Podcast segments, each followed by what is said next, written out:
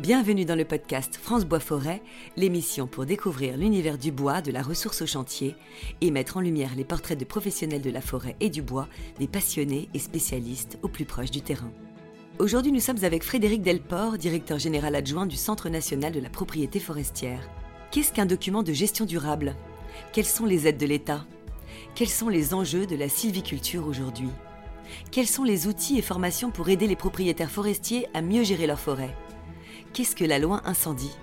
Nous répondrons à ces questions ensemble. Bonne écoute Bonjour et bienvenue sur le podcast de France Bois Forêt. Aujourd'hui, j'ai le plaisir d'accueillir Frédéric Delport. Bonjour Frédéric. Bonjour. Est-ce que vous pouvez euh, vous présenter? Oui, je suis directeur général adjoint du Centre national de la propriété forestière. Je suis arrivé il y a six mois à ce poste. Auparavant, j'ai une expérience euh, au département de la santé des forêts au ministère de l'Agriculture. Et auparavant, euh, j'ai occupé plusieurs postes à l'Office national des forêts. Donc j'ai un parcours euh, qui est très marqué par la forêt, forêt publique, euh, forêt en général au département de la santé des forêts, maintenant forêt privée au Centre national de la propriété forestière CNPF. Est-ce que vous pouvez expliquer justement ce qu'est le, CNPF Alors le CNPF, c'est un établissement public qui est chargé d'accompagner les forêts, les propriétaires forestiers privés tout d'abord en, agréant les documents de gestion durable, qui, sont, euh, qui est vraiment la mission de, service public, la mission régalienne de l'établissement, mais aussi en accompagnant et en conseillant les propriétaires, en leur euh, transférant euh, le progrès technique, les résultats des expérimentations, donc un rôle de recherche, développement auprès des propriétaires forestiers privés. Et enfin, en travaillant au plus près des territoires au développement de la filière forêt-bois dans le territoire par le moyen du regroupement des propriétaires, regroupement de la gestion, ou bien regroupement d'exploitation, euh, travail sur les schémas de dessert par exemple. Ok, c'est varié donc, très varié. Oui, tout à fait, ce sont des missions euh, tout à fait variées. La base, c'est le document de gestion durable. Donc, euh, il y en existe de plusieurs sortes. Il y a le plan simple de gestion pour les propriétaires qui ont 25 hectares ou plus. Et pour les propriétaires qui ont moins de surface, il y a d'autres outils comme le code de bonne pratique sylvicole ou le règlement type de gestion. Ces documents de gestion durable, c'est vraiment la garantie que la propriété euh, privée est gérée de manière durable, d'une manière qui est reconnue euh, par l'État, instruite par le, CNPF et ensuite euh, reconnue par l'État. Cette preuve permet ensuite aux propriétaires de ne pas avoir à faire des déclarations, à demander des autorisations pour les coupes. Donc une fois que j'ai fait agréer mon plan de gestion pour euh, une durée de 10 à 20 ans, ensuite je peux mettre en place euh, les, euh, les mesures de, de, gestion, les coupes, les travaux sans demander d'autorisation. Alors que si je suis un propriétaire privé qui n'a pas de plan de gestion, je dois demander une autorisation chaque fois que je fais une coupe. Donc ça, c'est le, le, premier avantage du plan de gestion. Ça ouvre aussi la, le bénéfice d'aide publique. En ce moment, il y a des aides au renouvellement de la forêt, les aides du plan de relance, les aides de France 2030, peut-être demain des aides euh, pérennes au renouvellement forestier. Ces aides qui peuvent être aussi des aides euh, mises en place par des régions, euh, elles demandent euh, quasi systématiquement un document de gestion durable pour la forêt. Et le fait d'avoir un document de gestion durable permet aussi de bénéficier d'avantages fiscaux, que ce soit en termes de transmission du patrimoine ou euh, euh, pour un certain nombre d'opérations, de, mutations, de travaux, d'acquisition. Il y a un certain nombre de, dispositifs fiscaux dont bénéficient les propriétés forestières sous le document de gestion durable. Donc c'est vraiment la base du, du, travail du CNPF. Ok. Et quels sont alors, vous diriez, les enjeux aujourd'hui pour euh, une gestion forestière en forêt privée, puisque aujourd'hui la gestion forestière euh, au niveau du grand public peut être assez controversée. Mais voilà, si on fait la sylviculture aujourd'hui, c'est c'est pas pour rien, quoi. Elle en a besoin. Enfin, la forêt a besoin de l'homme pour s'adapter, je veux dire. Oui, tout à fait. Alors, je parlais de documents de gestion durable. Ces documents de gestion durable, sont établis selon un cadre qui est défini par le Programme national de la forêt du bois et puis un, autre cadre régional qui est élaboré par le CNPF et qui est le schéma régional de gestion sylvicole, SRGS, et qui vise à équilibrer les différentes fonctions de la forêt. Il n'y a pas que la fonction économique. Hein, dans les SRGS et dans les documents euh, de gestion durable des forêts privées, on intègre toutes les dimensions, dimension économique, parce que le propriétaire il a besoin de tirer un revenu de sa forêt pour mettre en place de la gestion, mais aussi la dimension protection de la biodiversité et la dimension euh, sociale. Euh, ça peut être l'accueil du public, ça peut être des questions de paysage, et donc la dimension sociale est aussi prise en compte. Donc cette gestion durable, elle est nécessairement multifonctionnelle. Et puis, comme vous le disiez, vous parlez d'adaptation. Il y a quand même un grand défi pour la forêt française et donc aussi pour la forêt privée, c'est de s'adapter au changement climatique. Et euh, le consensus scientifique est que la rapidité, euh, la vitesse du changement climatique fait que la forêt va avoir beaucoup de mal à s'adapter naturellement. Et donc une gestion active par les propriétaires forestiers privés est tout à fait nécessaire pour accompagner la forêt et euh, permettre qu'elle continue à produire des services écosystémiques, du bois, des aménités sociales. Et pour ça, il faut appliquer une gestion active, que ce soit soit en accompagnant les peuplements, en faisant de l'enrichissement, en faisant de l'amélioration, ou en renouvelant les peuplements qui sont en impasse sanitaire ou qui souffrent trop du, du changement climatique. Et donc, euh, c'est une des missions du, du CNPF d'inciter les propriétaires forestiers privés à se doter de ces ensembles de gestion.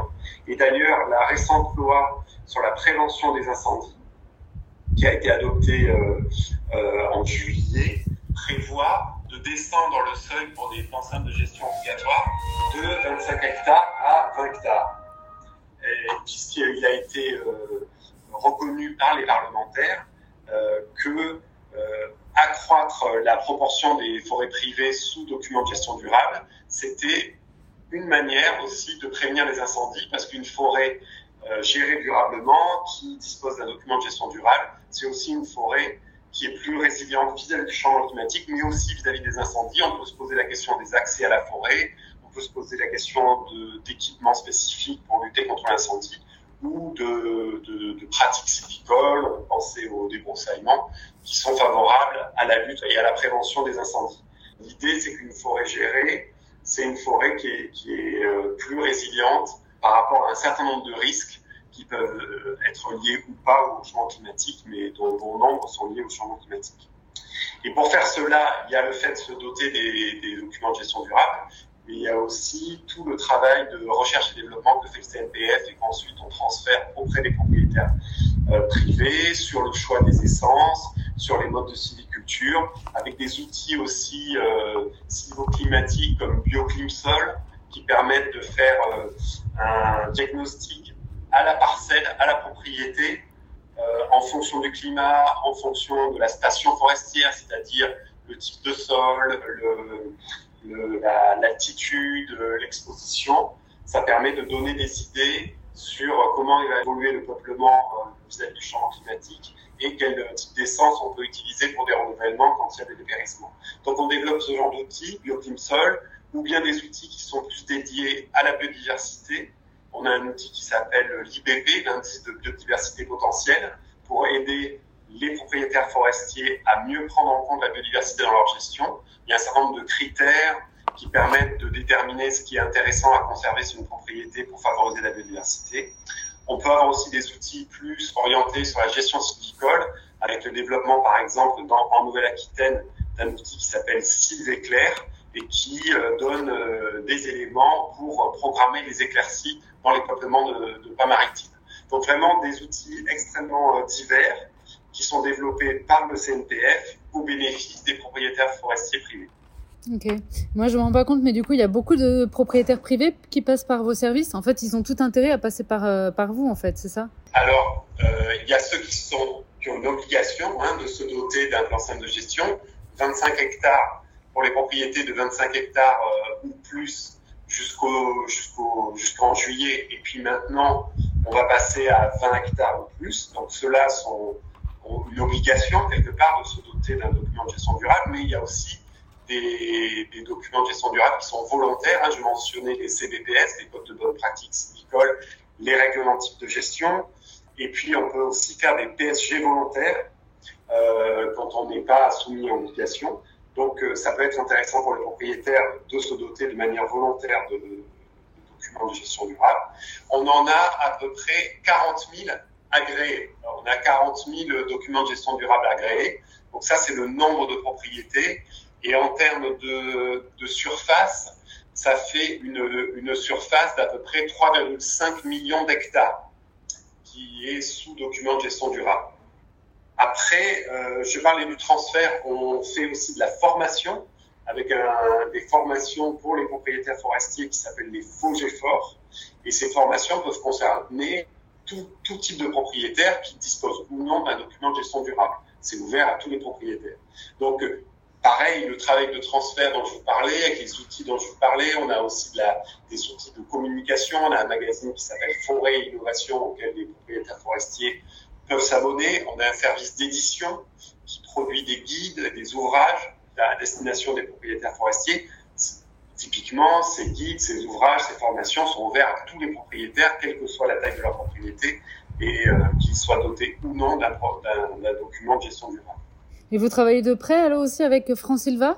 Alors la formation, euh, elle se fait en lien avec France Silva. Il y a aussi des, groupes de, développement comme les CETEF, euh, comme les groupes de développement forestier, où là on travaille main dans la main avec France Silva. Et puis alors vous me donnez l'occasion de parler d'une particularité du CNPF. Euh, nos équipes sont principalement en région. On est très très peu à Paris. On a 450 agents sur tout le territoire et on est une vingtaine à Paris. Donc euh, vraiment, c'est des agents qui sont au plus près du terrain. Et on a une gouvernance particulière puisque on a un conseil d'administration au niveau national et on a des conseils de centre au niveau régional qui sont des élus forestiers et la plupart sont des élus de de France Silva. Et donc, les représentants des propriétaires forestiers élus dans nos conseils de centre et dans nos conseils d'administration, ils jouent un grand rôle pour l'orientation de l'activité de l'établissement, mais aussi pour l'agrément des documents de gestion durable. Ces documents de gestion durable sont donc agréés par les conseils de centre, qui sont principalement et majoritairement euh, composés d'élus. Donc, cette proximité avec France Silva, elle est liée à ce rôle important des élus dans notre gouvernance. Et donc, on a effectivement une proximité forte avec, euh, avec est un syndicat qui représente les intérêts des propriétaires forestiers et qui les défend euh, auprès des ministères au sein de la filière, euh, alors que euh, le CNPF est un établissement public qui a un certain nombre de missions fixées par le Code forestier, avec cette gouvernance particulière, mais chacun est dans son rôle. Et on agit de manière très complémentaire avec Franciva. Est-ce que vous voulez rajouter quelque chose du coup sur les enjeux de la forêt? Pour le CNPF, revenir un tout petit peu sur la loi incendie. Donc la loi incendie, c'est une des, récentes lois qui, concerne la forêt. Hein. Ça faisait quelques années qu'il n'y avait pas eu de loi qui concernait la forêt. Dans cette loi, euh, il y a toute une dimension sur la prévention du risque incendie, avec beaucoup d'articles qui demandent au CNPF de s'engager euh, pour cette prévention, euh, pour la diffusion de méthodes de sylviculture qui permettent de prévenir le risque incendie, pour tout ce qui est regroupement de gestion de propriétaires, euh, établissement de schémas de dessert, établissement de plans de protection et de prévention des incendies de forêt. Donc le CNPF est concerné par beaucoup d'articles de cette loi où en fait on nous demande de, d'aller plus loin dans notre engagement sur ce sujet, incendie de forêt. On nous demande aussi, la loi prévoit qu'on se dote d'un correspondant incendie dans chaque centre régional de la propriété forestière avec un coordinateur au niveau national. Et puis, et donc ça, ça va être un des enjeux pour l'établissement dans les années qui viennent de monter en puissance sur cette question de la prévention des incendies, sachant que euh, dans le cadre du changement climatique, on voit que ce sujet qui était cantonné aux régions Nouvelle-Aquitaine, Occitanie et PACA va petit à petit concerner toute la France. Hein, on a eu le cas en 2022 d'incendie en Bretagne, d'incendie en Bourgogne-Franche-Comté, qui était quelque chose de relativement nouveau. Et la deuxième chose, c'est ce passage de 25 hectares à 20 hectares pour euh, les seuils des, plans simples de gestion obligatoire. Ça va nous conduire à augmenter très fortement notre euh, action. Je vous disais, actuellement, il y a à peu près 40 000 plans simples de gestion agréés. Il va falloir en agréer 25 000 de plus par ce passage de 25 hectares à 20 hectares. Et euh, je disais qu'il y avait à peu près 3,5 millions d'hectares de forêt privée sous documentation durable. Ça, on va en, ajouter 500 000 de plus. Oui, hein, ce, ce seuil euh, qui a été descendu. Et donc, c'est un très gros effort euh, qui est demandé à l'établissement, puisqu'il y a une volonté euh, du, du, du, du, Parlement et du gouvernement euh, d'accroître la, la, gestion durable en forêt privée et de renforcer la couverture des documents de gestion durable en forêt privée. Je disais que des, forêts sous documents de gestion durable, c'est des forêts plus résilientes. C'est aussi des forêts où on récolte plus de bois. Hein, là, on a des statistiques assez claires qui montrent que quand une forêt est dotée d'un document de gestion durable, eh bien, le propriétaire a tendance à, réaliser plus de coupes et de, travaux. Et donc ça, c'est aussi important pour tout ce qui est atténuation du changement climatique, stockage, euh, utilisation de bois à la place de matériaux qui ont une empreinte carbone plus mauvaise et stockage de carbone euh, sous la forme de matériaux bois. Oui, ça c'est très important de le signaler parce que c'est vrai que les gens pensent qu'on coupe pour se faire de l'argent seulement, mais il faut leur expliquer que c'est le matériau bois qui va servir à stocker du carbone pendant des années et des années et c'est bien plus écologique de couper des arbres que euh, d'utiliser du béton, quoi. Tout à fait. Et d'ailleurs, je peux rajouter un mot sur le, fait que le CNPF est actif sur les questions de carbone. Euh, il a été un des artisans du dépôt de, plusieurs méthodes forestières pour le label bas carbone.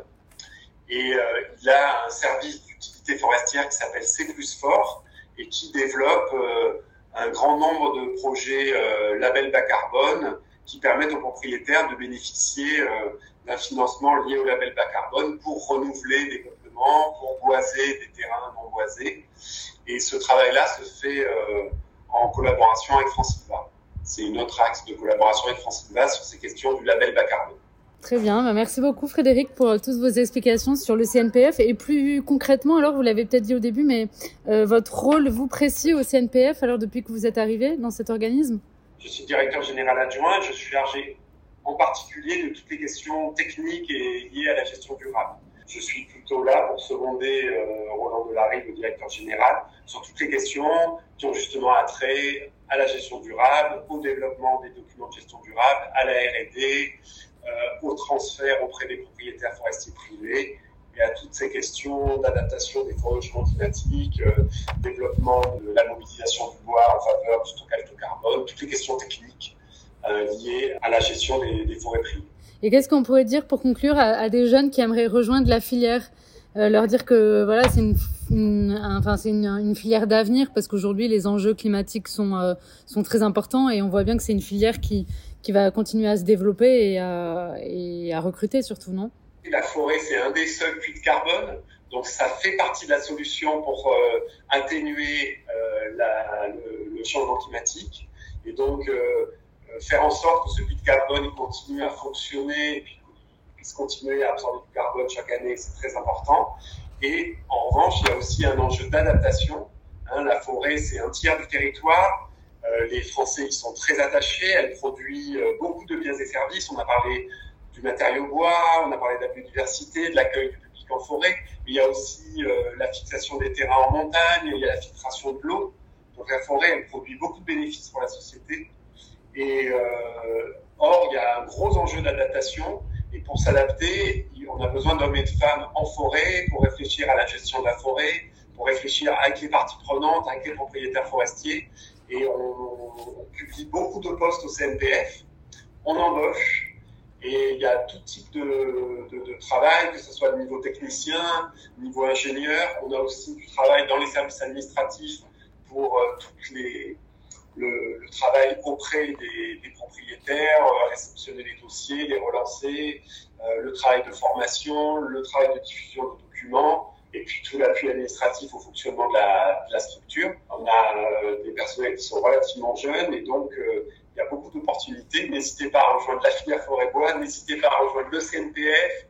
Euh, c'est des enjeux d'avenir, c'est des enjeux très intéressants dans un milieu naturel. On peut travailler au bureau et on travaille aussi en forêt. On travaille avec beaucoup de parties prenantes, euh, que ce soit de l'aval, de l'amont de la filière, avec des propriétaires forestiers qui sont très divers. Donc c'est un travail qui est très riche, très enrichissant. N'hésitez pas.